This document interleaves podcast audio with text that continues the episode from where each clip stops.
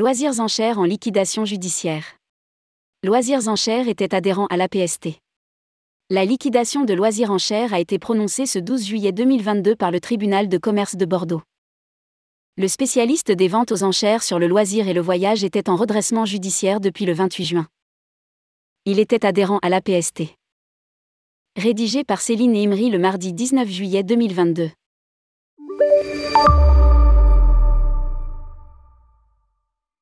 Loisirs Enchères, spécialiste des ventes aux enchères sur le loisir et le voyage, est en liquidation judiciaire.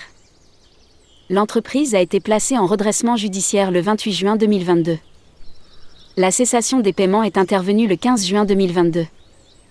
Une période d'observation a été fixée au 28 décembre 2022. Toutefois, le 12 juillet dernier, le tribunal de commerce de Bordeaux a prononcé la liquidation judiciaire de la société. Le site ne fonctionne plus, seul le logo figure encore sur la page d'accueil. Adhérent à l'APST, le registre d'Atout France indique un avis de cessation de garantie financière qui date du 13 juillet 2022.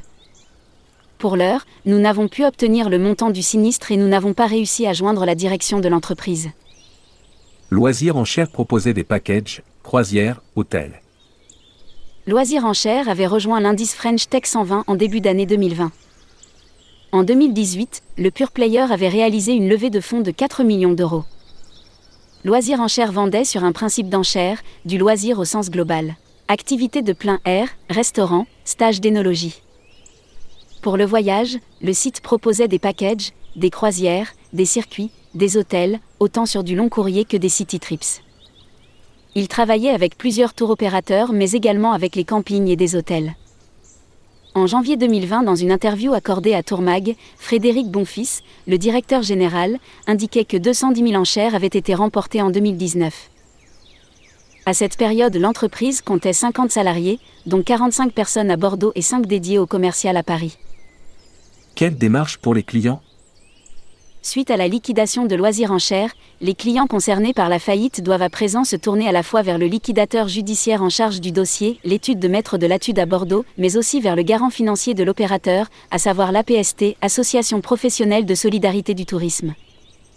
Vis-à-vis du liquidateur, ils devront déclarer le montant de leurs créances dans un délai de deux mois après la publication de la procédure de sauvegarde, de redressement ou de liquidation judiciaire au bulletin officiel des annonces civiles et commerciales BODAC.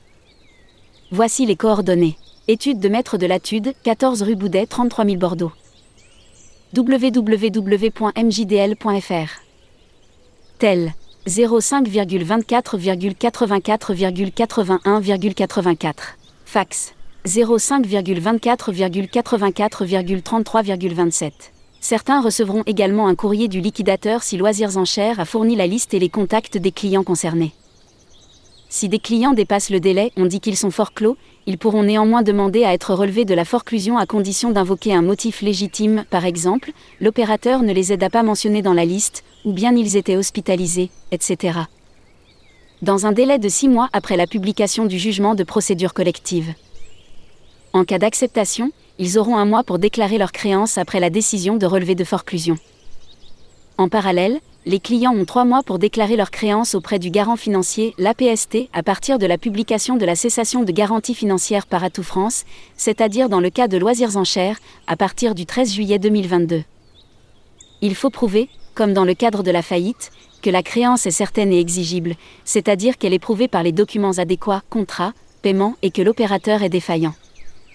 Pour aller plus loin, remboursement voyage. Que faire en cas de liquidation judiciaire du tour opérateur ou de l'agence de voyage? Publié par Céline Emery. Rédactrice en chef tourmag.com.